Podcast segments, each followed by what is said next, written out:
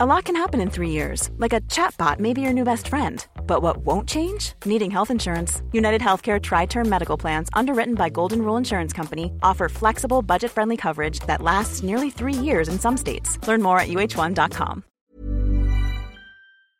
Propulsé par mademoiselle.com.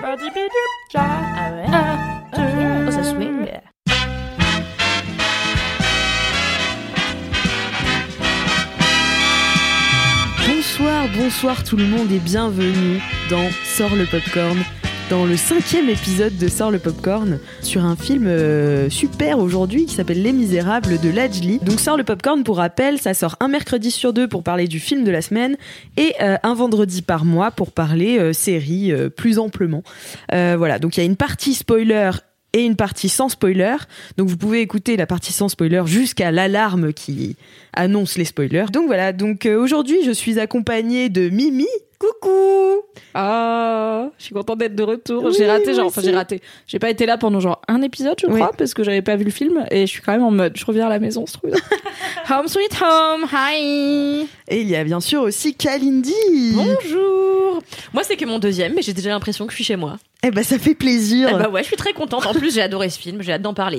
Euh, passons tout de suite aux recommandations. Euh, Kalindi, quelle Ouais. recommandation as-tu euh, pour nous cette Eh semaine? bien, j'ai longuement hésité. Alors, comme la dernière fois, je m'étais inspirée de Mimi. J'avais parlé d'un film qui était sorti il y a très longtemps, et je vais remettre le couvert Euh, parce que en fait, en sortant des Misérables, euh, je me suis dit que j'avais envie de rester un peu dans un dans une thématique euh, film social et film qui a un peu ébloui la croisette. Et du coup, euh, j'ai décidé de parler d'un film que je regarde à chaque fois que je prends l'avion. Alors, allez savoir pourquoi. C'est marrant. Moi j'en ai un comme ça à chaque fois que je prends le train. Eh ben super. Voilà. C'est quoi le film Eh bien, j'y arrive. Qu'est-ce qu'elle est impatiente? C'est notre premier sur le popcorn ensemble, Kalindi, je suis contente. Ce film, c'est Entre les murs. Euh, Entre Ah les oui. murs, je sais pas si vous vous en souvenez, avait eu la Palme d'Or à Cannes en 2008. Et euh, je sais pas pourquoi, c'est un film que je vois à chaque fois que je prends l'avion. Parce qu'en fait, il fait partie des classiques euh, dans la vidéothèque euh, de pas mal de, de, de compagnies, notamment Air France. Et donc, je me dis à chaque fois, tiens, c'est vrai qu'il est là, je l'ai pas vu, bah je le vois. Et donc, chaque année, à peu près, je revois Entre les murs, qui est un film, je trouve, assez édifiant et ultra... en fait, déjà, c'est rigolo parce que c'est un livre à la base et c'est le, le, le, le mec qui a écrit le bouquin joue le rôle principal dans le film. Et euh, d'ailleurs, c'est un film qui avait été coécrit euh, par euh, le réalisateur de 120 battements par minute. Donc, on reste dans le des gens qui plaisent à Cannes, quoi. Et euh, entre les murs, c'est l'histoire d'un d'un jeune prof euh, qui travaille en fait dans un collège euh, d'une cité en région parisienne et euh, qui fréquente des élèves qui ont pas spécialement envie d'être là. Voilà, ils ont Ils pas sont parfois dissipés. envie. Ils sont un peu dissipés parfois. Ils en viennent aux mains quand euh, ils Yes. peuvent plus servir des mots. Et, euh, et en fait, le prof réussit quand même à faire euh, preuve d'une patience extraordinaire et parvient à tisser des liens avec certains des élèves. Et en plus, ce qui est trop cool dans ce film, c'est que certains des, des jeunes qui jouent les élèves sont pas du tout des acteurs, juste des élèves qui ont été euh, castés de manière sauvage.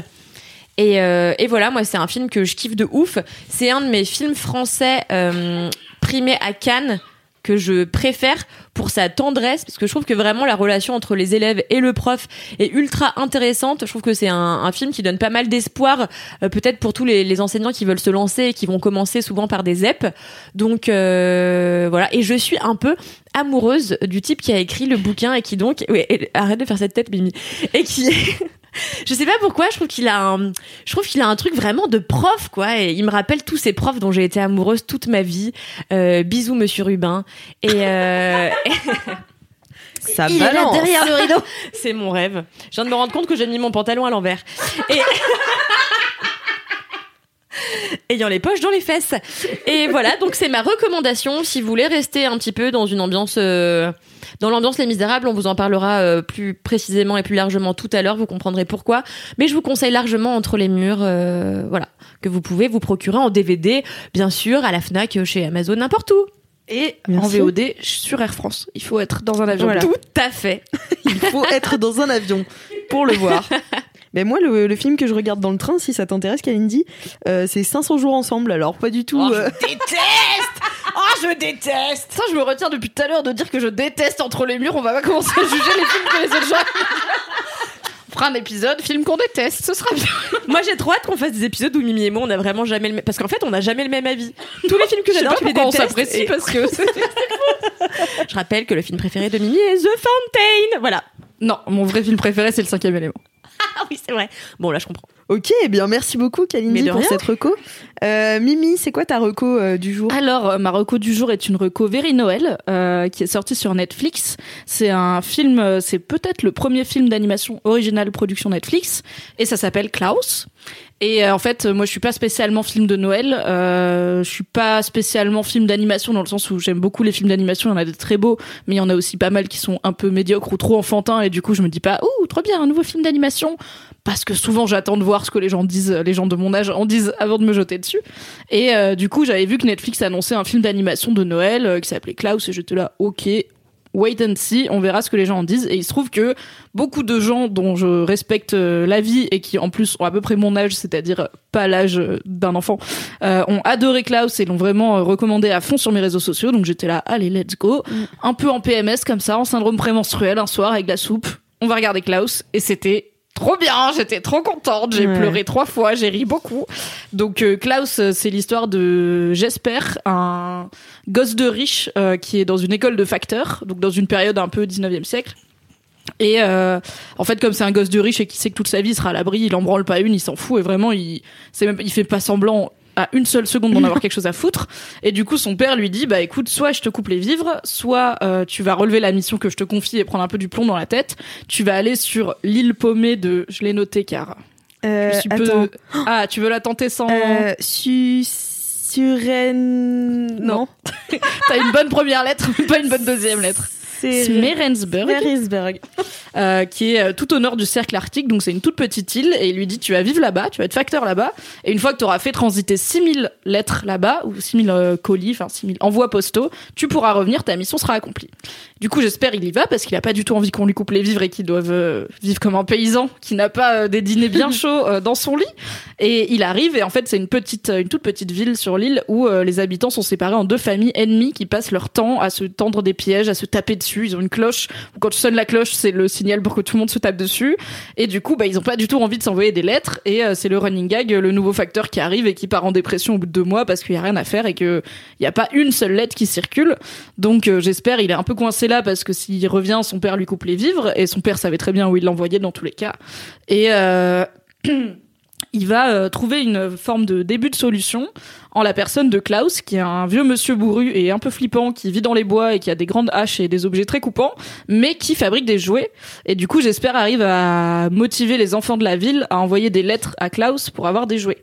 Et du Mm. coup, ça fait plein de lettres et surtout, ça fait de la joie de vivre parmi les enfants qui se disent que peut-être ils sont pas obligés de se taper dessus comme leurs parents et leurs grands-parents et leurs grands arrière-grands-parents avant. Et du coup, ça commence à changer un peu le visage de la ville.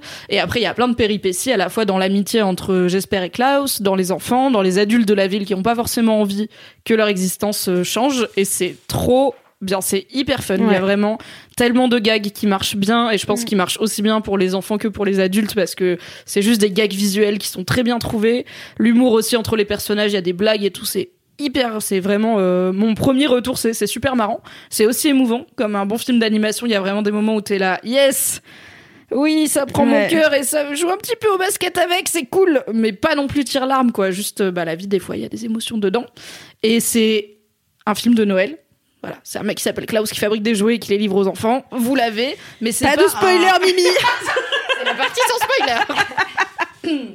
Mais c'est pas un film de Noël à base de euh, 1000% Noël partout, des guirlandes, du vert, du rouge, euh, des sapins, euh, des gling-gling et tout. C'est en fait c'est l'esprit de Noël plus qu'un film de Noël. Et moi qui suis semi team Noël, genre j'aime bien Noël, mais je suis pas genre euh, j'ai pas de sapin chez moi par exemple. Voilà, ne me jugez pas, je suis heureuse quand même. Euh, du coup j'ai trouvé que c'était un bon équilibre parce qu'il y a quelques films de Noël que je trouve trop de Noël pour moi où vraiment je suis là. pff, un peu comme Ouais. les gens qui aiment pas Halloween, qui regardent le film Halloween, tu vois, c'est genre, ok, c'est beaucoup d'un coup.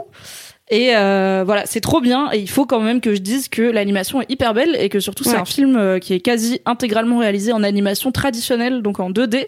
C'est un studio espagnol euh, monté par un mec qui s'appelle Sergio Pablos, qui a bossé avec 250 artistes rien que pour euh, les personnages et euh, qui a fait tout un boulot sur des nouveaux outils pour rendre la lumière parce que en gros il dit que le challenge en animation 2D c'est la lumière qui a très vite l'air plate et que pour eux la lumière c'était important parce qu'ils sont, dans- ce décor euh, arctique et que il y a des vrais contrastes entre quand t'es dehors il fait gris et froid et quand t'es dedans c'est tout chaleureux et tout. Et qu'en fait par rapport à l'époque où l'animation 2D était plus répandue il y a des nouveaux outils qui ont été développés qui permettent de mieux rendre la lumière en animation 2D et que du coup ils ont bossé avec ces nouveaux outils. Et le film est vraiment très très beau et ça fait plaisir de moi ça m'a c'est toujours un peu un crève-cœur qu'il y ait plus de films en animation 2D euh, en tout cas en occident Mm. et euh, j'étais très contente quand Disney a refait La Princesse et la Grenouille en animation 2D et elle est pas très contente parce qu'il a pas très bien marché. Du coup, ça les a pas motivés à faire euh, genre un film sur deux en 2D, on pourrait dire quoi, et un film sur deux en image de synthèse. Donc je suis très contente que ce studio s'y soit mis. Euh, J'ai l'impression que Klaus ça marche bien Ouais. et que les gens sont contents. Les, moi, je l'ai vu en VO, euh, enfin en, Amérique, en anglais du coup avec des voix américaines, puisque c'est une coprode euh, américano-espagnole vu que le studio est en Espagne. Mais apparemment les voix françaises qui sont Ouais. très très cool aussi. C'est Alex Lutz euh, qui fait euh, la voix de J'espère, c'est ça? Et euh, François Berléand qui fait Klaus, ce qui Ouais. est environ le meilleur choix parce Ouais. qu'en termes de vieux monsieur bourru français, tu fais pas mieux. Ouais. Et en, en anglais, c'est J.K. Simons qui fait Klaus, ce qui marche très bien aussi. Donc voilà, c'est trop cool. C'est vraiment, ça plaît à tout le monde et peut-être attendez avant de le voir d'être à Noël en famille. Et a priori, ça devrait être un carton plein. Je connais pas votre famille, mais au moins euh, de votre petit neveu de 6 ans à votre mamie, tout tout le monde devrait passer un bon moment. Et je pense que c'est cool à voir en famille à Noël, euh, mais aussi euh, dans le train pour aller chez vos parents. ça Ouais, marche aussi tout seul avec un casque. Bah moi je l'ai regardé ici dans la salle de tournage de Mademoiselle et c'était très bien aussi. J'ai voilà, j'ai adoré. J'ai trouvé ça super touchant, très original aussi. Je trouvais que le scénario était assez. Oui, assez- tu sais pas téléphoner comme Ouais, euh, peuvent l'être certains films. euh, Qu'il y a des gens qui pensent que comme les films d'animation c'est pour les enfants, il y a pas besoin de se casser le cul à faire un Mhm. scénario un peu malin. Là, c'est malin. Et ah oui, je crois que je crois que c'est la première fois que Netflix fait ça. Le film était dispo gratuitement pendant deux jours pour tout le monde, même les gens qui ont pas Netflix. C'était Ah, le cadeau de. Noël de. Netflix aux gens. Et après, il est du coup, il reste sur la plateforme pour les abonnés, ce qui est assez cool en soi. Mhm. Et je pense pas avoir vu que Netflix faire ça avant. Non. Donc euh, voilà. Tout est cool, c'est Klaus. Regardez Klaus. Trop bien. Merci beaucoup Mimi pour cette reco. De rien. T'as une reco, Alix? Eh ben écoutez, je vais vous faire une petite reco aujourd'hui euh, euh, d'un film qui est sorti donc la semaine dernière en même temps que Les Misérables le 20 novembre. Ça s'appelle euh, Les Éblouis et c'est un film de Sarah Succo et ça reste euh, un peu dans le thème aussi euh, pas social mais euh, un peu c'est un film un peu difficile parce qu'en fait c'est euh, l'histoire d'une famille et notamment d'une mère jouée par Camille Cotin qui est très très douée et très euh, dramatique euh, dans ce dans ce film et ça la change pas mal c'est assez intéressant. Et euh, donc c'est cette mère qui se donne à fond dans une communauté avec un gourou à sa tête qui est incarné par Jean-Pierre Daroussin. Et, et donc voilà et donc elle entraîne un peu sa famille donc son mari et ses filles son fils et sa fille ses deux enfants euh, donc dans cette communauté, en fait, on se rend compte au fur et à mesure que c'est plutôt une secte. Et en fait, ce qui est assez drôle, c'est que ce sont les enfants qui s'en rendent compte les premiers et euh, qui essaient en fait de, se libérer de cette emprise-là euh, que qu'a cette communauté sur eux. Et en fait, c'est assez intéressant parce que euh, la réalisatrice, donc, euh, c'est en partie euh, euh, son histoire à elle. Euh, et c'est franchement, c'est assez, c'est assez fort. Et on ouais, tu, tu, tu te rends compte de la, de la manipulation, de voilà, et ces, enfants euh, finissent par se retrouver pratiquement abandonnés par leurs parents, tu vois, et, euh, et complètement écartés de leur famille, donc ils peuvent plus euh, parler à leurs grands-parents. Enfin voilà, c'est c'est assez dur comme film, mais je trouve ça intéressant d'avoir un témoignage comme ça, et et voilà, c'est un très bon film que vous pouvez encore aller voir au cinéma en ce moment. Voilà. Cool. C'est chouette que t'en parles. J'avais vu les affiches dans le métro qui sont assez énigmatiques puisque tu vois juste euh, la famille en gros plan qui tiennent des chandelles. Mm. Et du coup, je savais pas si c'était un truc religieux, un truc. euh, Enfin, j'avais pas compris de quoi ça parlait. Donc, je suis contente. Ça me, ça me tente un peu. Ouais, bah ouais, c'est vraiment un bon nom en plus, les éblouis, parce que vraiment, ils ont l'impression, enfin, cette femme a l'impression d'avoir trouvé la lumière, d'avoir euh, une vie qui fait sens en fait dans cette communauté où elle vraiment, elle, elle s'y retrouve, et en fait, elle voit pas que euh, bah, ses enfants en souffrent et euh, et voilà, et il se passe des choses dramatiques dans dans ces milieux-là, donc c'était intéressant de le voir porté à l'écran. J'en profite pour vous conseiller du coup très rapidement l'excellente euh, saison 2 de la série The Sinner euh, qui justement se déroule euh, au sein d'une d'une secte et euh, qui est ultra enfin moi The Sinner j'ai commencé à regarder il y a très peu de temps. C'est ultra bien foutu. La saison 1 est top. Et la saison 2 l'est d'autant plus que justement le sujet reste je trouve ultra mystérieux. Enfin moi le, le- tout ce qui concerne les sectes et les Ouais. organisations un peu obscures je trouve ça passionnant. Donc voilà si vous avez le temps c'est que 6 ou 8 épisodes je me souviens plus de 50 minutes euh, ça vaut vraiment vraiment le détour C'est le moment pour moi de faire une pause dans cet épisode, chers auditeurs et auditrices, puisque je n'ai pas encore vu Les Misérables, donc je ne vais pas pouvoir en parler avec mes collègues. Je reviens à la fin de ce sort le popcorn pour euh, vous donner ma, mon conseil ciné de la semaine. Bisous. À tout Tu vas détester les misérables comme détesté contre les Mais non, j'adore la haine. Je pense que je vais bien aimer Les Misérables.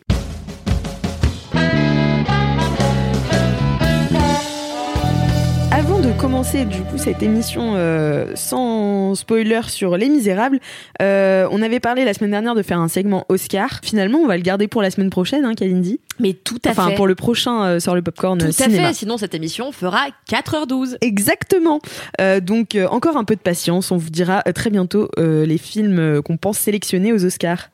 Eh bien, passons tout de suite au vif du sujet. oh là là oui Les Misérables, ouais qu'on a vu ensemble le jour Ouais. de sa sortie. tout à fait C'était euh, c'était pas mal. intense C'était assez intense. Donc euh, je vais vous pitcher un peu euh, l'histoire. C'est Stéphane Ruiz qui est un petit nouveau de la BAC de à Montfermeil, qui est en banlieue parisienne, à côté de Clichy-sous-Bois. Dans le 93. Euh, Et donc c'est par lui, par ce personnage-là, qu'on rentre dans l'histoire et dans la cité, euh, où les rapports entre les habitants et la police sont pour le moins tendus. Forcément, ça dérape un moment. Et euh, mais le truc, c'est qu'il y a un jeune garçon donc qui filme avec un drone la bavure policière qui se passe au début du film. Et, euh, et donc voilà, ça bouscule un peu tout. euh, tous les intérêts sont un peu mêlés. Enfin voilà, ça, ça rend la situation encore plus tendue. Donc voilà, c'est un film de Lajli que j'ai retrouvé dans le personnage de Buzz, le petit garçon qui filme donc cette euh, bavure policière. Parce qu'en fait, lui aussi, ça lui est arrivé à 17 ans de filmer une bavure policière. Et en fait, il a décidé de la leaker aux médias avec son collectif d'artistes de son collectif d'artistes à cette époque-là qui s'appelle euh, Courtrajmé qui a été créé en 94 le par verlan de court métrage du coup Exactement. Qui a été euh, créé en 94 par Kim Chapiron, euh, Toumani Sangaré et Romain Gavras. Et en fait, ils font des courts-métrages, donc euh, d'où... euh, Romain Gavras? Ouais. Ouais, ouais. Et d'ailleurs, c'est... Putain, euh, je savais pas. et en fait, euh, Lajli explique que euh, bah, cette bavure policière qu'il a filmée, en fait, il a demandé au père de Romain Gavras, qui est lui aussi réalisateur, bah, que faire de, de, de cette histoire et donc, enfin, de cette vidéo. Et en fait, euh, c'est lui qui, le- qui leur a conseillé de le donner à tel et tel Je média. Euh, pas, ouais. énorme. donc voilà, donc ils étaient, c'est c'est un c'est un collectif dans lequel euh, euh, traînait aussi Vincent Cassel et donc c'est avec eux qu'ils ont fait les premiers courts métrages et notamment euh, le premier long métrage euh, Chétan. Euh, et ensuite Lajli s'est euh, orienté plus dans le documentaire. Et puis là, là, l'année dernière, il a fait un court métrage qui s'appelle Les Misérables et là il vient de sortir du coup son long métrage qui fait un carton en fait puisqu'il a été sélectionné Bah. au Festival de Cannes. Il faut dire que voilà, euh, du coup, moi je vais te dire, euh, je, je prends un peu d'avance sur euh, ta question prochaine. Euh, en fait, moi, j'attendais les, les Misérables justement parce que en fait, c'est un film qui a fait un, qui a fait sensation à Cannes. Et il faut dire que toi et moi, Alix, on était à Cannes cette année, mais Ouais. on est resté que très peu de temps. Du coup, on a pu, on a, on a raté pas mal de films, Mm. euh, dont Les Misérables. Ce qui nous a beaucoup, euh, on était très accablés. On était très triste de, de l'avoir raté parce que c'était le film. Enfin, ça faisait, il, il faisait partie des films que tout le monde attendait avec euh, avec Parasite et un peu aussi le Almodovar, je crois. Mais Oui. voilà, il y avait bien sûr comme Et toujours Dolan. des favoris. En fait, Les Misérables euh, cumulent tout- tous les tous les tous les critères euh, d'un film qui va fonctionner à Cannes. Voilà, c'est un film social. euh, qui dénonce euh, qui dénonce plein de choses et qui en plus fait se remettre en question les élites, la France d'en haut, qui Mm. peut interpeller justement la France en- d'en haut comme on va le voir euh, plus tard pendant ce podcast. Et du coup voilà c'est c'est c'est c'est très Cannes ça c'était sûr que ça allait plaire. Du coup le film a eu le, le prix du jury. Et voilà moi c'est pour ça que je l'attendais. C'est parce que j'étais là putain merde je l'ai raté à Ouais. Cannes. Moi, j'ai vraiment... vraiment- eu la sensation de Passer bah, à côté d'un ouais, de passer à côté d'un gros truc. Et en même temps je trouvais que la, la hype était toujours euh, était toujours là même à la sortie parce qu'il est sorti la semaine dernière. Et euh, il y avait toujours autant de- de gens qui l'attendaient tu Mhm. vois. Et je trouve que vraiment la hype est restée de Cannes à maintenant assez forte et euh, Ouais. j'ai vu partout tourner euh, Lajli et euh, ses comédiens qui sont d'ailleurs fabuleux. Enfin, moi j'ai trouvé incroyable les trois flics là qui sont les donc on suit la BAC donc forcément les flics sont au centre de l'histoire. Enfin, c'est les personnages principaux puisqu'on les suit tout le temps dans la voiture et tout. Donc euh, ils sont joués, euh, enfin interprétés par des acteurs qui sont plus ou moins connus. Il y a Damien Damien Bonnard, Bonnard, qui lui est très connu. est très connu. qui a fait des grosses productions françaises comme Le Chant du Loup et qui, qui a fait pas mal de choses un peu plus petites.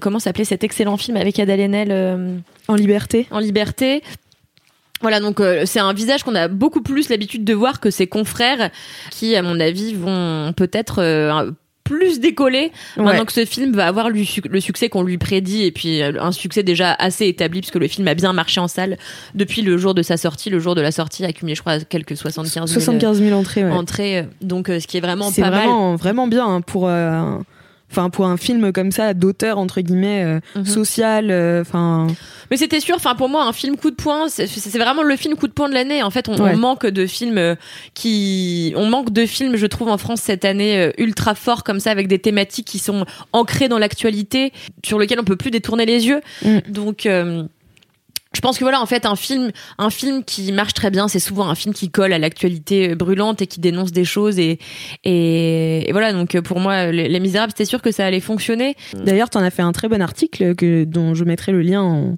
dans les notes de ce podcast. Tout à fait. Merci beaucoup, Alix, de me complimenter sur mon travail. J'adore ça. Et, euh, et oui, il faut dire aussi que le jour de la sortie, quand on a été le voir, on a été au Grand Rex. Alors, on n'a pas eu euh, la plus grande salle du Grand Rex parce que, euh, voilà, Il fallait y quand avait, même pas il y avait la. Reine des Neiges à Il côté. y avait quand même la Reine des Neiges, donc euh, voilà.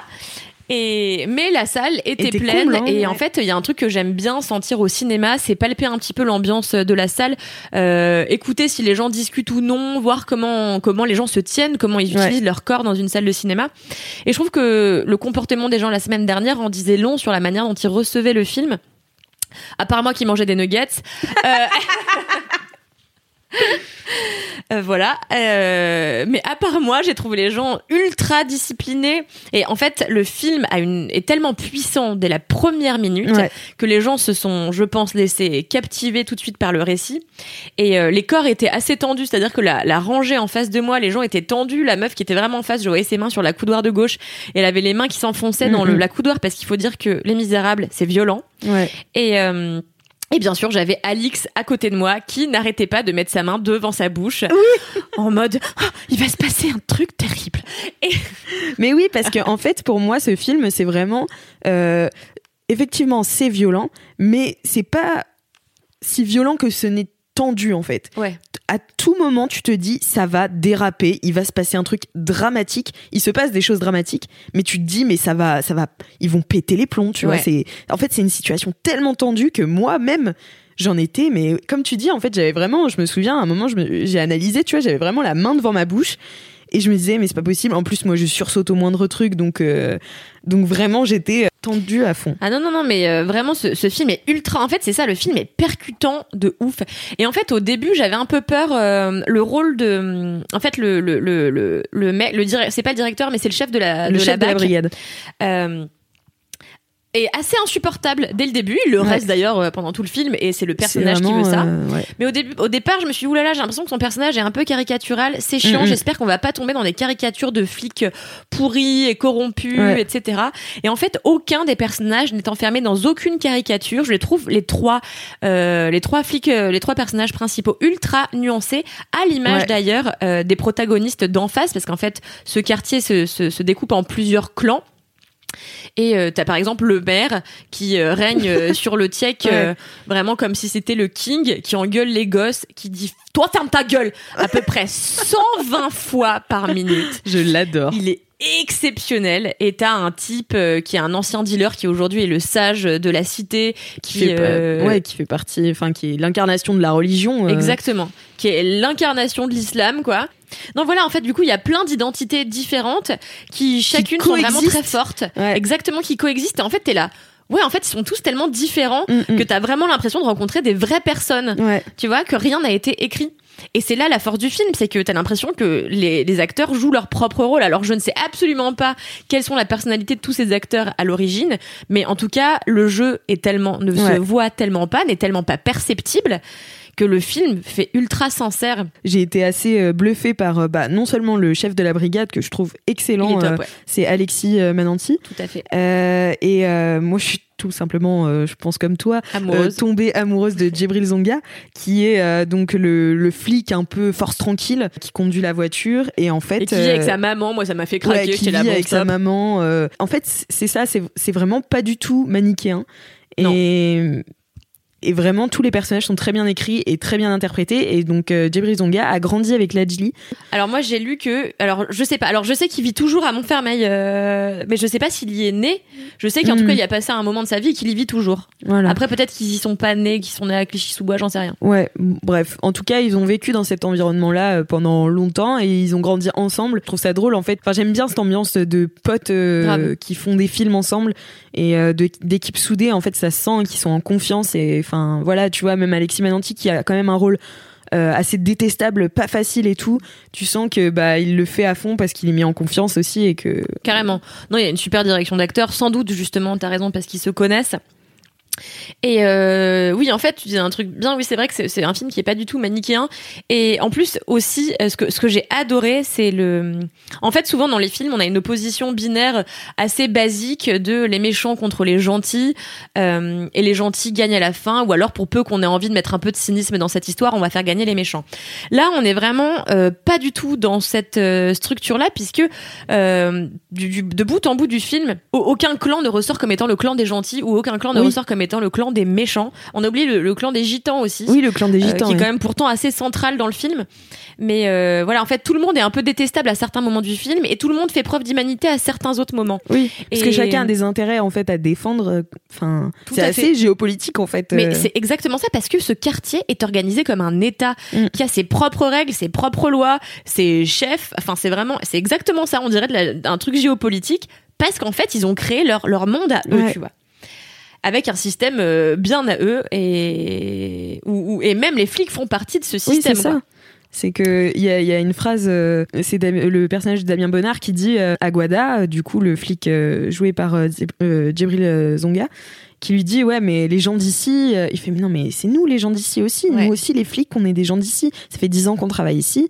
Et voilà, ils connaissent très bien. Enfin, il y a des alliances qui se créent entre les flics et certains habitants. Et voilà. Et en fait, ce que je trouvais ultra bien, c'était que bah c'est c'est vraiment comme tu disais tout à l'heure, c'est pour faire remonter aux gens du haut. Voilà, c'est la situation qui est pourrie en fait. Exactement. C'est pas eux. Et la situation, elle est pas du fait, évidemment, ni des flics, ni euh, des, des jeunes qui foutent la merde. Elle, elle remonte à bien plus haut, en effet. Mhm. Du coup, c'est là que le film prend encore plus d'ampleur, c'est-à-dire qu'il y a quelques il y a quelques jours, euh, Lajli, donc le réalisateur, a proposé à, à- à Emmanuel, Emmanuel Macron, Macron.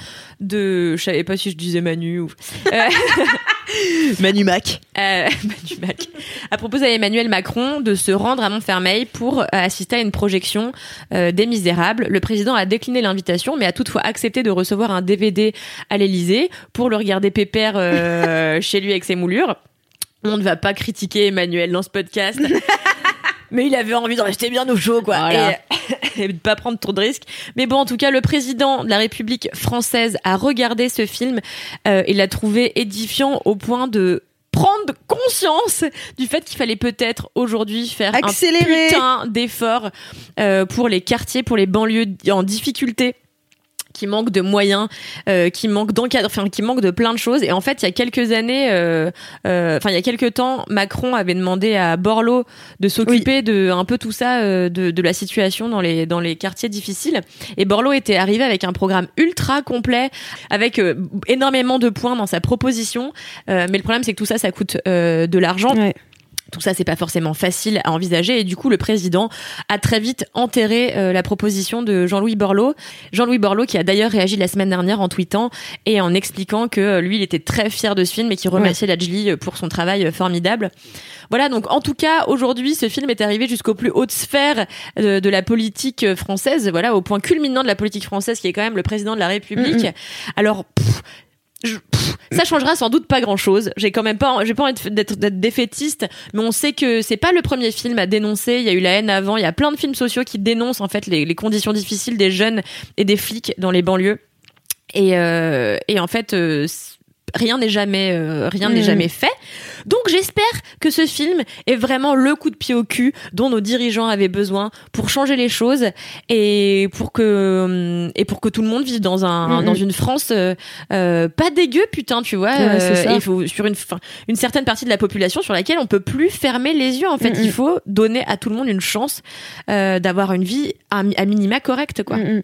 Mais ce que j'ai trouvé intelligent aussi, c'est que jamais, jamais n'accablent, euh, que ce soit les flics ou euh, les jeunes, tu vois, jamais ils n'accablent les dirigeants. Non. Enfin, en fait, il y a jamais de dénonciation. En fait, c'est juste, c'est comme, euh, c'est là qu'on voit un peu le côté documentariste de Lajli. C'est que vraiment, il est là, comme le petit Buzz, tu vois, qui parle très très peu en fait dans le film, et qui est là en train de juste filmer ce qui se passe. Et il est là, bah vas-y, faites-en ce que vous voulez. Maintenant, je le donne aux bonnes personnes. Voilà, que- qu'est-ce qu'on fait de cette vidéo euh, de, de policière? Qu'est-ce qu'on fait de ce film? Eh ben, on le donne aux bonnes personnes. Donc lui, il le donne à la France. Et il dit, bah, allez-y. Maintenant, euh, vous savez ce qui se passe. Exactement. Faut faire quelque chose, tu vois. Sauf que lui, il a la démarche en plus qui est de proposer son film Oui. aux autres instances. Mais c'est exactement ça en fait. Euh, T'as raison, le personnage de Buzz, c'est sans doute, euh, c'est sans doute Lajli et c'est exactement ça en fait. C'est le côté top du film, c'est le, le côté euh, documentaire. Et euh, en plus, il y a aussi un truc dont on n'a pas parlé encore, mais je trouve que le film est bien filmé. Oui. Et en fait, tous les plans au drone Ouais. sont franchement ultra cool. Et en fait, c'est les seuls moments presque de respiration Oui. parce que le film, voilà, c'est action, action, action, action. On a peu le temps de souffler. Et t'as juste, pour des moments de respiration, des plans de caméra, donc des plans de drone qui vont passer au-dessus des bâtiments. T'as à un moment donné un super beau coucher de soleil. Tu te demandes si c'est la fin du film. En fait, il y a encore quelques plans après. euh, quelques séquences après. Ouais, donc le film, en plus d'être ultra bien foutu, d'être ultra intelligent et d'être dénonciateur malgré lui, en plus, c'est bien filmé. Donc, Ouais. euh, je vois vraiment C'est vraiment complet, quoi. c'est vraiment complet et je vois aucun, aucune bavure dans ce film. Alors aujourd'hui, j'ai lu un papier, je crois, sur le Parisien, je sais plus quel autre média, euh, qui en fait donnait la parole, je crois, à des policiers, des policiers qui disaient que ce film était dangereux pour l'image de la police dans les quartiers sensibles et, euh, et pensaient que voilà, ce film allait pas améliorer leur image. Et, et voilà, donc en effet, c'est une voix qui s'entend aussi. Mais ce qu'oublie, c'est ce que même oublier temps, ces policiers, c'est que c'est pas on se sent pas euh, on n'a pas l'impression non plus que c'est des gros fils de pute au Mais dernier non. degré ces flics Non, donc euh, et puis il faut quand même dire en face que aussi les personnages des gosses et des clans sont pas des tendres euh, Non, non plus, ouais. donc en fait voilà, après c'est une parole qui peut s'entendre. Je pense que certains policiers euh, vivent dans la peur que leur image soit encore plus dégradée qu'elle n'est actuellement, puisque euh, on vit dans une société où les flics sont pas ultra appréciés. À tort ou à raison, c'est pas à moi de le dire, mais euh, voilà, donc on peut comprendre cette peur-là vis-à-vis de ce corps de métier.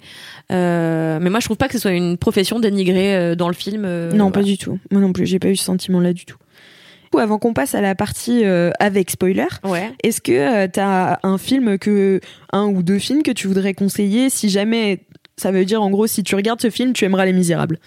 Ah bah oui, euh, comment euh, parler des misérables sans parler de la haine? Oui, forcément. oui. Euh, La haine qui est sortie à 24 ans, presque 25 ans, euh, Eh oui. réalisée par. mon euh, âge. il a ton âge, je née, Tu l'as vu euh, du coup ou pas? Ouais, ouais, je l'ai vu. Ouais. Et réalisé par Mathieu Kassovitz. D'ailleurs, c'est un film qui a lancé la carrière de Mathieu Kassovitz, qui était Et un Vincent peu euh, et de Vincent Cassel. La haine, c'est une histoire de vengeance, une histoire de vengeance de trois euh, de trois mecs euh, qui viennent d'un quartier dans lequel il y a eu des émeutes. Et émeutes au cours du, desquelles, alors j'ai pas vu la haine depuis longtemps, mais quelqu'un est tué, quelqu'un qui se trouve être une personne, une connaissance, et en fait, on va partir sur une espèce de quête de vengeance qui va les amener de péripétie en péripétie. Euh, c'est un film en noir et blanc, je sais même Mm. pas si je l'ai dit. Non, Euh, non, voilà, réalisé par. Mathieu Kassovitz et porté par Vincent Cassel, mais aussi, et on les oublie trop souvent, Hubert Koundé et Saïd Tagmaoui. Euh, voilà, moi la haine, un film que j'ai vu quand j'étais gamine et que j'ai pas revu. Mais en fait, euh, ce film forcément, il fait penser dans les thématiques qu'elle aborde Oui. de euh, de violences policières, de violences aussi de la part euh, de, du clan opposé, du clan d'en face. Et un film en fait euh, qui est devenu culte au, au fil des années parce que euh, il ose, bah, il ose, enfin, il ose montrer sans beaucoup de de pudeur la réalité de la violence qui peut Mm, mm. courir en fait. Et pour le coup, je pense que c'était vraiment pour l'époque une sorte de première, tu vois, en France, euh, parce que, enfin, c'était ça aussi euh, l'initiative de Courtrajmé et euh, des artistes de ce cercle-là. euh, Donc ça, oui, en plus lancé les carrières de Mathieu Kassovitz, euh, qui a eu une carrière, je trouve, ultra exemplaire derrière. C'est-à-dire que aller trouver un nanar dans la filmographie de Kassovitz, ça n'existe pas. Euh, tout comme pour Vincent Cassel, qui je Mm. trouve a une carrière fabuleuse et qui est l'homme qu'on connaît aujourd'hui, avec euh, des tonnes de films à son actif, euh, une cote de popularité chez les Français qui, je pense, est très haute, Ouais. et, euh, et un type qu'on n'oublie pas alors qu'il commence à se, à se faire vieillissant, que euh, et qui s'est essayé à, à changer un petit peu de rôle parce que c'est vrai que souvent Mm. il est enfermé dans son truc de voilà de mystérieux. caïd, ouais. de caïd mystérieux euh, qui a l'insulte facile. Mais moi, justement, dans le, dans le dernier film de Romain Gavras, euh, enfin, le dernier en date, c'est euh, Le Monde est à toi. euh, et c'est un film génial où Vincent Cassiel joue un bolos. Et franchement, ça n'arrive jamais, tu Trop vois. Et c'est enfin génial. Le gars. Le gars sait tout faire et en plus il a pas peur quoi de se lancer là-dedans. Euh, vraiment, il a un style dégueulasse. Enfin, il est, il est vraiment pas beau pour le coup dans le film. Il est, ouais, c'est un peu un bolos, tu vois, mais il est tellement attendrissant et tout. Enfin, vraiment super film d'ailleurs de Romain Gavras, euh, qui est un pote de Lajli, donc euh, n'hésitez pas à, à le C'était voir. ta reco Euh, non, c'était pas Marocco, mais, euh, mais moi Marocco c'était euh, euh, les films plus sociaux euh, de euh, Ken Loach. En gros, le dernier que j'ai vu là, Sorry We Missed You, qui était aussi à Cannes, c'était pareil très très poignant et bon après c'est assez différent, mais ça reste social. Tu vois, il dénonce des choses. Bah lui plus avec plus de véhémence, je pense, parce que c'est il a plus tendance à pointer le doigt. Euh, que Lajli le fait dans ce film mais euh, Et puis il fait ça depuis un paquet d'années, je veux et dire. puis il fait c'est ça son- depuis euh, c'est 80 son ans cheval de Donc- bataille. euh, voilà, mais il le fait toujours aussi bien. Enfin, moi vraiment dans ce- devant euh, Sorry I Missed You, euh, j'étais choquée, euh, j'étais euh, en pleurs. Enfin voilà, c'est sur euh, l'histoire euh, d'un père de famille euh, qui, qui se trouve un petit boulot en tant que livreur euh, dans une société qui ressemble un peu à Amazon ou ce genre de, de livraison. Et euh, et donc en fait, euh, voilà, ils te font croire que tu es auto- auto-entrepreneur, donc tu peux choisir tes heures de travail. Et en fait, Enfin, t'es es amené à travailler parfois 14 heures par jour. Enfin voilà, c'est un peu euh, l'esclavage moderne. Enfin voilà, c'est vraiment ultra intéressant et c'est pareil, c'est assez coup de poing. Enfin moi, ça m'a vraiment foutu une grosse patate euh, quand je l'ai vu euh, la dernière fois. Enfin voilà. Donc c'était Marocco. Non, mais moi j'aime. En fait, j'aime beaucoup Ken Loach parce que je trouve que justement ces dénonciations sont toujours très justes. Je trouve qu'il faut du cinéma à la Ken Loach. Mhm. Il en faut plus. Le seul truc, c'est que je trouve que c'est un cinéma qui euh, euh, qui manque d'originalité en fait dans sa forme très souvent. Et je pense que franchement, ce que j'adorerais voir au cinéma, c'est des films exactement comme des films de Ken Loach, hyper dénonciateurs, hyper sociaux, hyper fouillés, euh, hyper avec de la recherche derrière. Mais euh, je sais pas, avec euh, un tournant fantastique. ou- Ah ouais. voilà, tu vois, genre ou horrifique, ça existe. Je, je et je, je, je crois que j'espère que ça va grossir encore plus euh, le fait de voilà mixer ces genres-là euh, sociaux, horrifiques, etc. euh, pour faire des produits plus hybrides, euh, plus originaux. Voilà, c'est mon c'est mon envie. C'est ton envie. Oui. Et bah Kalindi, on t'attend euh, sur la scène des Oh là réalisateurs. là, j'ai autre chose à foutre. Hein. bon, et si on passait à la partie spoiler oh là là, mais ce podcast n'a pas de fin. C'est parti, mon kiki Euh, donc, euh, à partir de maintenant, vous avez entendu l'alarme. Ça va être euh, Les Misérables avec spoiler. Donc, c'est vrai qu'il y en a pas mal de spoilers dans ce film. Il y a plusieurs histoires en fait qui se s'enchaînent. Mhm. Donc, t'as d'abord la perte du lion. Donc, t'as les gitans qui viennent qui viennent embrouiller les. Alors parce que euh, oui, c'est ça aussi un petit peu le, le déclencheur de tout ce qui va se Oui. passer de de- de- d'un peu chaud dans le quartier dont on vous parle depuis le début, c'est que le clan des gitans euh, possède un, un, Un lionceau et un cirque tout à fait, et le lionceau se fait voler. On comprend très vite que euh, c'est un des mômes d'une bande de mômes qui généralement fout la merde dans le quartier, qui a pris euh, le lionceau, que le lionceau s'est évadé et euh, du coup, le clan des gitans euh, demande aux flics, qui demandent au maire. Enfin bon, bref, tout le monde cherche un petit peu de son côté le lionceau. Et c'est voilà un peu le point de départ Ouais. de ce qui fout la merde entre tous les clans euh, du quartier. Et donc euh, la, la bavure policière, du coup, on peut on peut le dire. Mais moi, je m'en doutais un petit peu euh, que ce serait pas euh, du coup le, le flic taré, donc le chef de la brigade là, Alexis Mananti, je sais plus comment il s'appelle dans le film. Chris. Chris, voilà, Chris, exactement. Euh, et en fait, c'est Guada, donc la force tranquille, qui met un coup de flashball dans la tête du, du gamin, en fait. Voilà. Et c'est ultra violent. Tu t'attends à ce que ça se passe à ce moment-là, parce qu'ils sont vraiment à fleur de peau. Enfin, vraiment, c'est le bordel. La caméra, elle va partout. Ils se prennent des caillasses sur la gueule. Enfin, voilà. Et puis, le gamin, bah, il est menotté, tu vois. Il a rien demandé à personne. Il est menotté. On sait même pas pourquoi, d'ailleurs, il l'emmène pas dans la voiture, tu vois. Enfin, bon, euh, à un moment je me suis dit, euh, pourquoi ils attendent, Ouais. tu vois. Et euh, bah, du coup, il se prend un coup de flashball dans la tête. Donc, moi, au début, je pense qu'il est mort. Enfin, moi, j'étais persuadée qu'il était, qu'il était décédé. Et donc, après, euh, ils vont euh, bah, pas l'emmener à l'hôpital parce que bah, il faut récupérer euh, la vidéo qui a été filmée par Buzz, par le drone euh, qui était au-dessus d'eux au moment de l'assaut, quoi. Voilà, pour s'éviter quelques petits problèmes. Ouais. Euh, ouais, oui, oui. Il y a quand le môme va va ramener le lionceau, euh, le chef des gitans euh, euh, décide de lui filer la frousse de sa vie et Mm. le prend et le le fout dans l'enclos où il y a un lion énorme qui est en train de de se faire dresser. Et donc le gamin se fait pipi dessus et elle a peur de sa vie. La scène est longue. On se Ouais. demande si vraiment le, le môme va pas finir par y passer. Et moi, j'ai cru que Damien Bonnard, enfin le, le euh, Stéphane, allait, allait tuer le lion. Mais vraiment, je me suis dit à un moment, c'est le coup va partir. Enfin, il y a trop de tension, tu vois. Et en fait, euh, la tension est désamorcée d'un coup quand euh, bon bah voilà, il dit non, mais ça va, c'était une blague. Et putain, c'est La meilleure blague. Moi, vraiment, je passais, euh, c'était roller coaster dans ma tête et dans ma poitrine, quoi. J'étais. euh, Ouais, c'est et d'ailleurs, quand ils menacent le petit Issa, quand ils le ramènent à la cité et qu'ils disent Bon, bah, t'as bien compris, euh, tu dis que t'es tombé par terre et tout. Moi, j'ai failli pleurer, enfin, vraiment, parce qu'il était.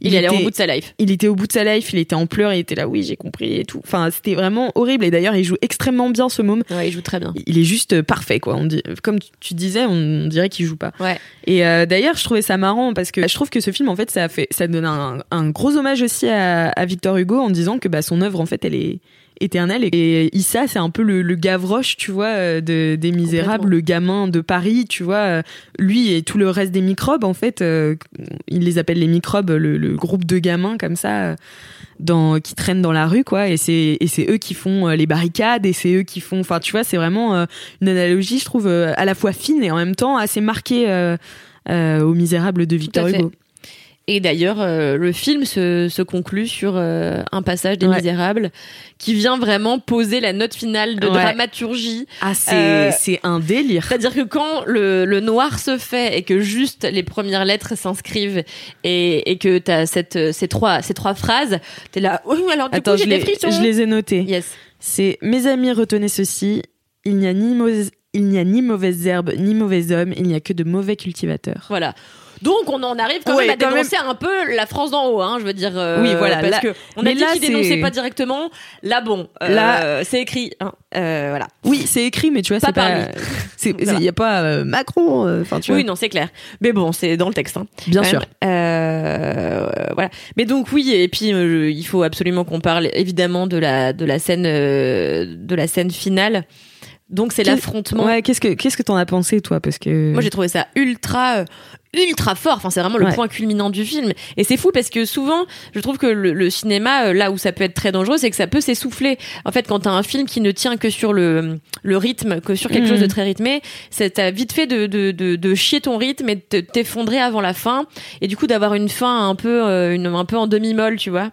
Et euh, et euh, alors que là vraiment T'as l'impression que ça ne peut pas aller plus fort qu'au Ouais. moment où le gamin se prend un truc de flashball dans la gueule, ou alors qu'il va voir le lion et le lion à moitié lui bouffe la tronche. Tu penses que peut pas y avoir point plus culminant que ça, et en fait le film réussit à aller encore plus loin en faisant vraiment s'affronter deux clans euh, dans la violence et la, la, la folie la plus totale, c'est-à-dire qu'il n'y a plus Ouais. de limite.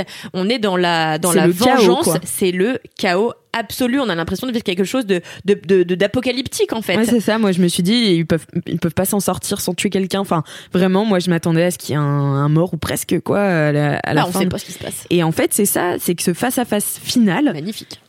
Est magnifique. Les regards, parce que du coup, euh, c'est entre ce flic, euh, Stéphane, qui est quand même euh, le flic qui arrive dans la brigade, Genre qui 24 veut- heures avant? Ouais, c'est ça, 24 heures avant, qui veut, lui, qui dit, ouais, non, mais vous, vous réagissez super mal, enfin voilà.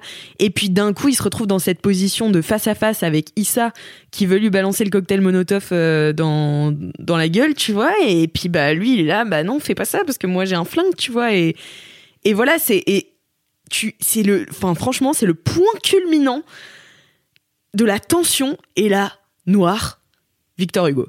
Putain! Ouais, c'est fort. En vrai, je suis sortie de la salle, je t'ai dit, ça se fait pas de finir comme ça. Ouais. Vraiment, j'étais fâchée, tu vois, j'étais là.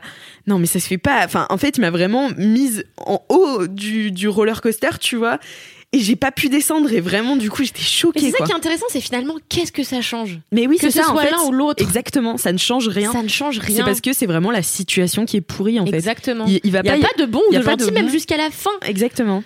En fait, on ne peut pas euh, ni porter en héros euh, l'un ou l'autre, ni euh, ni euh, faire de l'autre une, une victime. Enfin, voilà, il y a ni, ni bourreau ni victime. Il y a juste une situation Ni mauvais infernale. herbe, ni mauvais homme. Exactement. Et du coup, tout est à propos, tout est intelligent, tout est malin. Et franchement, oui, en effet, tu l'as dit, point culminant, ils se regardent, le flingue, le cocktail, le cocktail Molotov, le noir, le, le, le, le, le rouge, le orange du feu. Ouais. Et ce noir et, euh, et, et Victor Hugo étaient là. Bon, bah. Ok, euh, Leçon. eh bien, je vais rentrer chez moi. Euh, voilà. Ouais. Ouais, c'est vrai que ça choque et moi, ça m'a vraiment. euh, Il faut dire qu'après, euh, avec Alix, quand on est sorti euh, du, du, du, du- de la séance, on a rencontré une personne dans la rue Oui. qui nous a dit qu'il vivait dans un parking et qu'il était venu en France de Fort-de-France et qu'il était venu à Paris de Fort-de-France pour récupérer son gamin qui avait été abandonné. Voilà, quelqu'un qui nous replonge dans la misère sociale qu'on venait de- à laquelle on venait d'assister à l'écran. J'ai trouvé l'ironie de, du destin quand même assez étonnante. Et du coup, c'était une soirée placée sous le signe de la de, bah, de des prises de conscience et de quelle est Mhm. notre responsabilité à nous, comment faire pour tendre vers un mieux? Est-ce que nous, citoyens, on peut déjà aider? Ouais. Est-ce que le ciné, commencer par aller au cinéma pour voir ça, c'est pas déjà commencer à, à entamer une, une, un- Une prise de conscience, une, pro- une prise de conscience et un processus euh, vers le mieux. J'en sais rien, c'est assez feignant de dire ça, euh, mais mais je trouve en tout cas que ce film a, devait exister. Heureusement qu'il existe aujourd'hui. J'espère vraiment qu'il va faire son bonhomme de chemin euh, jusqu'à toujours plus de conscience euh, de tous les côtés. Et pas que des dirigeants, bien sûr. On a Mm, tous mm. un peu nos rôles à jouer dans le mieux commun. Est-ce que t'as un personnage préféré dans le film? A lot can happen in the next three years. Like a chatbot may be your new best friend. But what won't change? Needing health insurance. United Healthcare Tri Term Medical Plans are available for these changing times. Underwritten by Golden Rule Insurance Company, they offer budget friendly, flexible coverage for people who are in between jobs or missed open enrollment. The plans last nearly three years in some states, with access to a nationwide network of doctors and hospitals. So, for whatever tomorrow brings, United Healthcare Tri Term Medical Plans may be for you. Learn more at uh1.com. Est-ce que j'ai bah oui moi c'est le personnage du maire Euh, vraiment En vrai, en vrai, moi, moi, tu vois, la salle, elle m'a un peu gênée au début, parce que tu disais tout à l'heure euh, que tout le monde était tendu. Moi, j'ai Ouais. trouvé qu'à certains moments, la salle riait à des moments, euh, justement, un peu nerveusement, et ça me sortait du film, et je comprenais pas pourquoi les gens riaient. Il y avait des moments vraiment pas drôles, ou des blagues racistes, ou des Ouais. trucs comme ça, où les gens riaient, et j'étais là, franchement. Et oui, euh, tous les gens sont racistes. Eh oui. non mais voilà, et du coup ça m'a un peu sorti. Mais sauf que quand on a vu arriver le maire avec Ah son non, maillot de foot, je l'adore.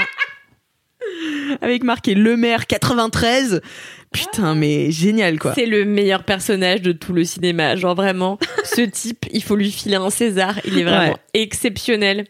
Et c'est ce qu'on vous disait tout à l'heure. C'est le gars qui règne un peu en maître euh, sur le quartier. Et il est trop drôle. Et il arrête pas de dire aux gens, viens dans mon bureau. Et en- vraiment, tout est, tout est marrant. En fait, on a oublié de le dire. C'est vrai que ce film est ponctué Oui, c'est marrant. de moments marrants parce que en fait la violence n'exclut pas euh, euh, enfin les, les quartiers compliqués où règne un peu la violence, ça peut, ça n'exclut pas que bah, les gens font quand même des blagues. et oui, euh, et, euh, et qu'il y a en fait, euh, il y a, il y a au-delà de ça un vrai. euh, T'as vraiment l'impression qu'il y a des cohésions entre les, enfin des, des, des, des vrais, euh, des vrais super rapports entre certains personnages. Mm, mm. Et tu vois que du coup, il y a aussi plein de messages d'amitié et de, enfin voilà, dans, au fond de ce film. Et, euh, et voilà. Donc oui, non, moi c'est le maire, toi aussi, non? Bah moi j'ai beaucoup aimé le maire, mais j'ai beaucoup aimé Salah aussi, qui était le. Ah oui, il est le- top, le sage. Ouais, le sage, le représentant donc de la religion, et tout le monde lui dit arrête de jouer l'imam et tout machin, parce que moi je t'ai vu, euh, on sait pas trop ce qu'il a fait avant, mais oui, c'était sûrement un dealer euh, repenti quoi. Et en fait, je trouve qu'il donne une euh, une euh, un côté euh, un peu conte, tu sais, genre fable euh, à tout ça, surtout quand les trois, euh, donc quand euh, euh, le jeune Buzz euh, a, a- a récupéré sa vidéo, donc il court, euh, sa première intention c'est d'aller chez Salah donner la vidéo au sage qui saura à qui la donner en fait.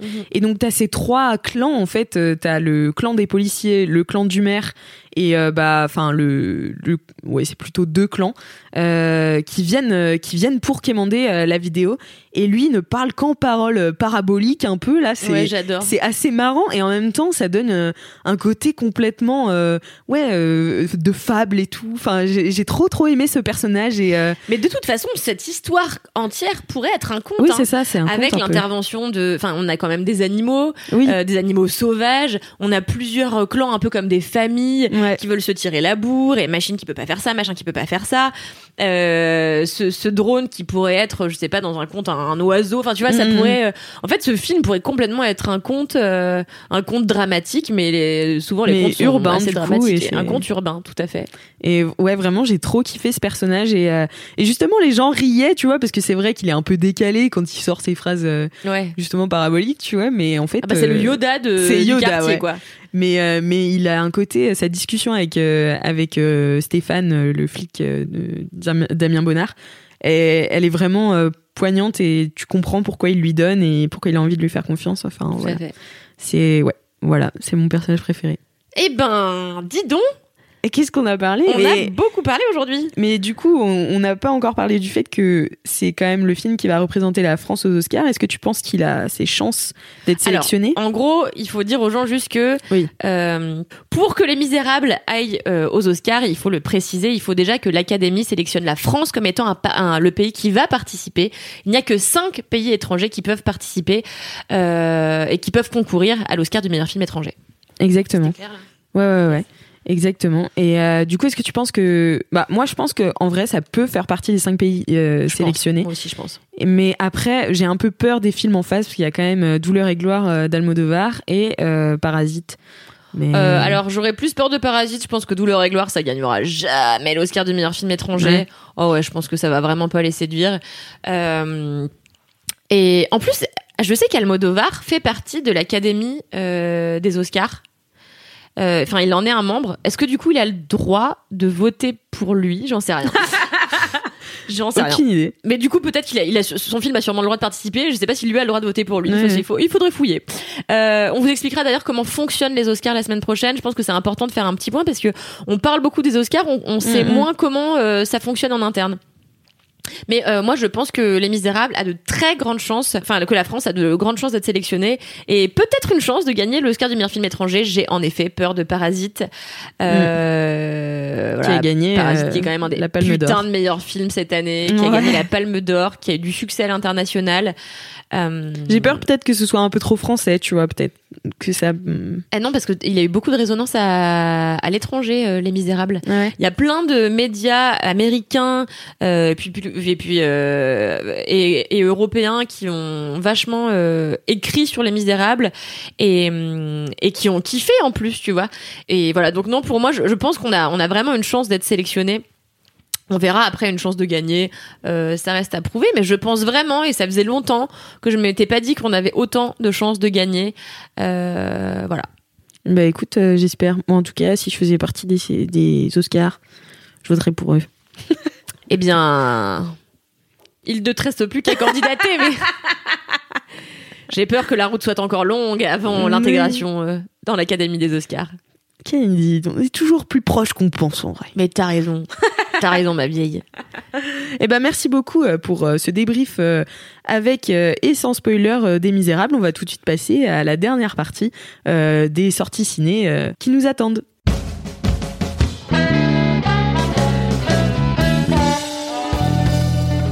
Et recoucou Mimi.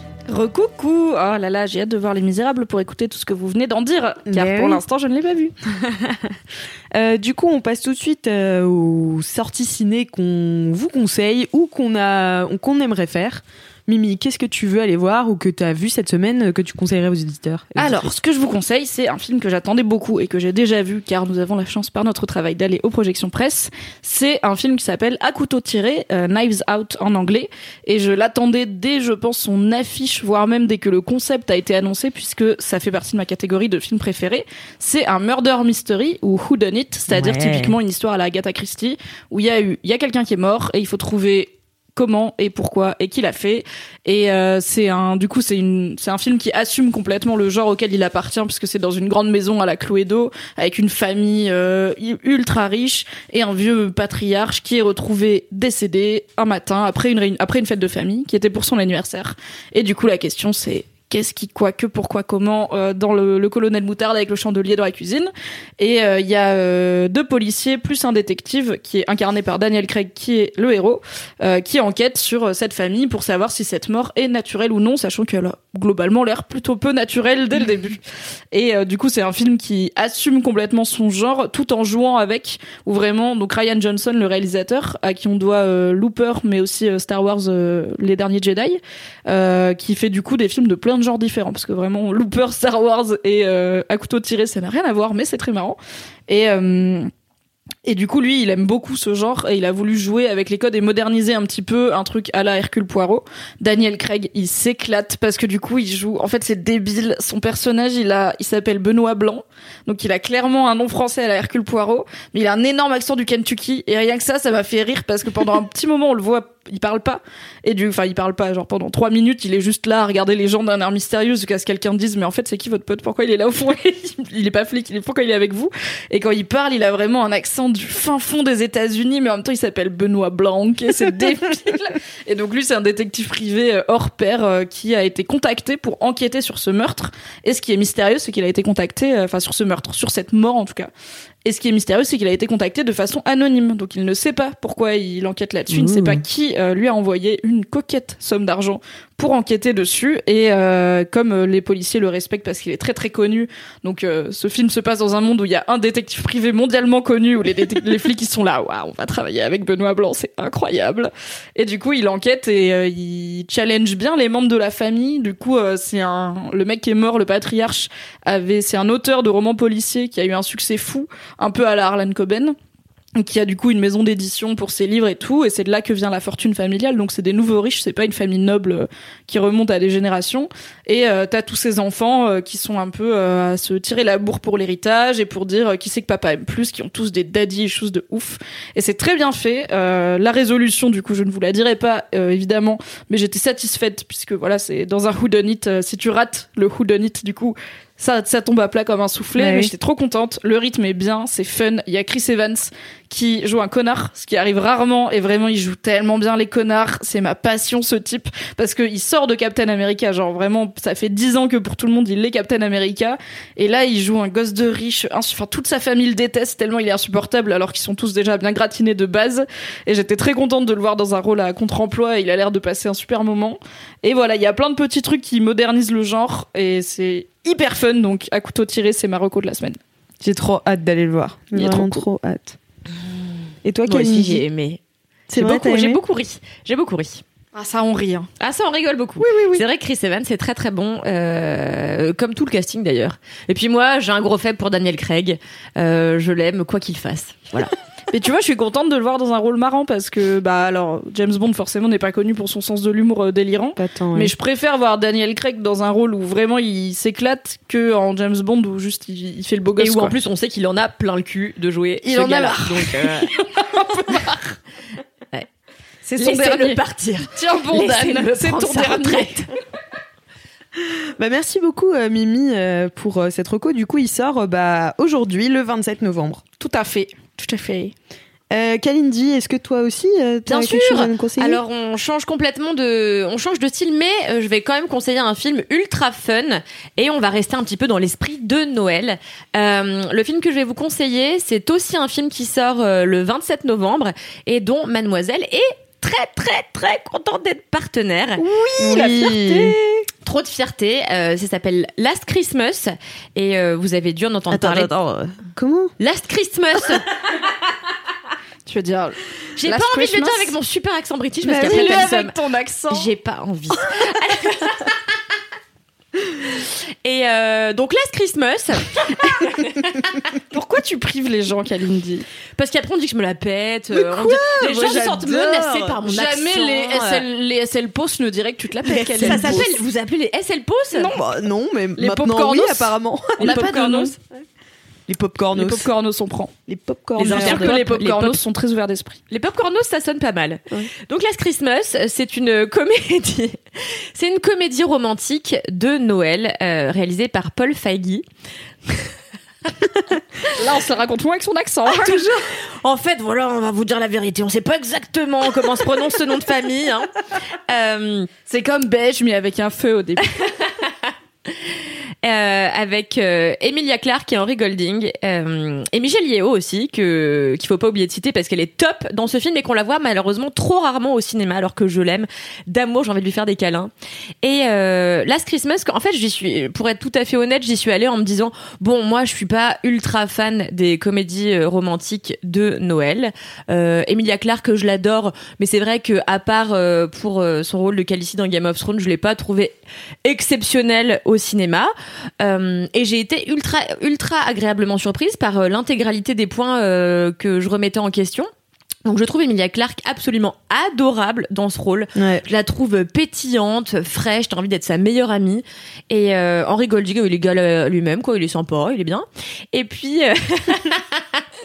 euh, et, euh, et en fait, ce qui m'a vachement surprise, il y a aussi C'est euh, que, Emma Thompson. et Emma Thompson qui est absolument extraordinaire. D'ailleurs, je précise qu'elle euh, qu'elle coécrit euh, ce film, ce qui doit, à mon avis, euh, ce qui ce qui ce qui fait à mon avis beaucoup au, au fun du film. Ouais. Vraiment, le tout est assez malin, assez bien écrit. Et euh, moi, j'ai vraiment passé une heure et demie top. Euh, j'ai oublié de préciser que ce film est ponctué de musique de George Michael et de Wham. Bien sûr. Donc du coup, c'est écoutez, c'est top parce que ça plaira aussi à vos parents quoi. Et- Et là, t'as tous les popcornos qui adorent George Michael qui viennent se prendre un coup de vieux dans la gueule. Mais ça me plaira juste à moi, c'est bien déjà. écoutez, moi je suis la jeunesse incarnée. Je n'ai que je n'ai que 27 ans et j'adore George Michael, vous voyez. Et, euh, et en fait, pourquoi j'ai adoré Last Christmas, c'est que je trouve que ça change grave des films de Noël qu'on a l'habitude de voir au cinéma. En fait, le truc, c'est que j'ai l'impression chaque année, quand euh, quand on allume la télé, il y a vraiment toujours les mêmes films. Il y a toujours Love Actually, il y a toujours The Holiday, et je n'en peux plus. J'aimerais qu'on arrête avec Love Actually. Je suis fatiguée. Tu vas vexer les gens, dis pas ça. Non, mais attendez, en tout cas qu'on ait plus de choix. J'ai beaucoup aimé Love Actually. J'ai beaucoup aimé Love Actually pendant 10 ans. J'aimerais bien qu'on change de film. Voilà. Et je trouve que Last Christmas peut être le digne successeur de ces films qui ont eu un, qui ont fait un carton à l'époque, qui ont marqué euh, l'histoire des films de fin d'année. Euh, parce qu'en fait, je trouve que ce film a tout pour être un film culte. Euh, Il y a des super acteurs, une super histoire. Il y a un petit peu de problématiques sociétales à l'intérieur, comme Ouais. euh, l'immigration, Le Brexit. le Brexit, l'intégration. euh, donc en fait, ça, ça, ça reste un film de Noël ultra bon esprit et un peu et plein de bons sentiments, mais avec un peu plus de profondeur et de complexité euh, que les films qu'on voit en général euh, en ces fins d'année. Et euh, je vais pas vous dire, euh, je vais pas vous dire beaucoup. Ah, j'ai pas pitché. Donc en gros, Last Christmas. Last Christmas, c'est l'histoire d'une jeune femme euh, qui a une trentaine d'années, qui est donc incarnée par Emilia Clarke. Et voilà, c'est un personnage un petit peu paumé qui sait pas exactement ce qu'elle veut faire dans la vie. En fait, on sait qu'avant, elle projetait d'être chanteuse, chanteuse célèbre si possible. On sait qu'elle a pas mal de talent, mais qu'elle le met pas à profit. Et, euh, et donc du coup, elle traîne un petit peu euh, c'est son talent euh, au même titre que ses euh, chaussures de lutin euh, dans tout Londres, parce qu'en fait, elle gagne son argent euh, en étant une lutine de Noël, et ce toute l'année, même quand ça n'est pas Ouais. Noël, dans une boutique de Noël dans Londres.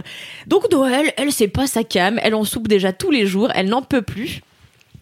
Et euh, alors qu'elle devrait passer un moment super parce que justement Londres est en train de se recouvrir euh, de guirlandes et de se parer de lumière, eh ben elle passe pas un moment super chouette parce qu'elle se sent toute seule. Elle a pas de domicile fixe, elle squatte un peu chez ses potes qui en ont plein le cul de la voir à la maison parce qu'il faut dire qu'elle est d'une maladresse légendaire. Dès qu'elle arrive chez quelqu'un, elle casse un machin euh, ou elle, elle vexe quelqu'un en lui racontant un machin, elle a pas fait exprès.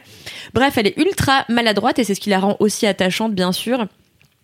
Et euh, elle va faire la rencontre d'un jeune homme euh, qui lui est tout son opposé, c'est-à-dire qu'il est ultra carré, euh, il est ultra empathie, qui fait vachement gaffe aux autres, il est altruiste alors qu'elle est un peu connue pour être euh, assez égoïste. Et ils vont se lier d'amitié. Euh, je ne vous en dis pas plus. Ce qui est intéressant aussi dans Last Christmas, c'est que euh, il y a pas mal de twists et des twists qu'on voit pas forcément vachement venir. Donc voilà, c'est un film de Noël qui dépoussière le genre, qui fait vachement de bien. Qui, qui... moi j'ai chialé, tu vois. Enfin franchement, Ah, je chiale pas chialé, souvent pendant les comédies chialé. romantiques. Et j'avoue qu'à la fin, bah, j'ai chialé et pas qu'un peu. J'ai pas lâché une larme. J'étais là, ah oui, déjà ils m'ont bien nu et puis en plus c'est très mignon. Euh, voilà, donc euh, n'hésitez pas à foncer au cinéma euh, dès aujourd'hui, dès le 27 novembre, voir Last Christmas qui vous fera beaucoup de bien et qui vous fera peut-être aussi un petit peu réfléchir. Voilà. Eh Tu- ben merci, quelle belle reco. Tu veux pas nous le caler une fois avec ton accent? Non, j'ai pas envie Plus tu lui demandes un truc, moins elle a envie de le faire car elle a 8 ans. Je mettrai aussi en lien euh, l'interview euh, d'Emilia Clarke qui explique qu'en fait, euh, bah, tu vois, tu l'as trouvée touchante et tout, et en fait, elle dit euh, dans ce film, euh, je jouais pratiquement pas. Enfin, c'est plus moi que. que Bah, ça se voit. Que mes est acting sincère. ces dix dernières années, quoi. Et euh, du coup, elle a dit que c'était hyper libérateur de jouer là-dedans. On et- ne va pas dire Daenerys, c'est très moi. En 2019, c'est compliqué.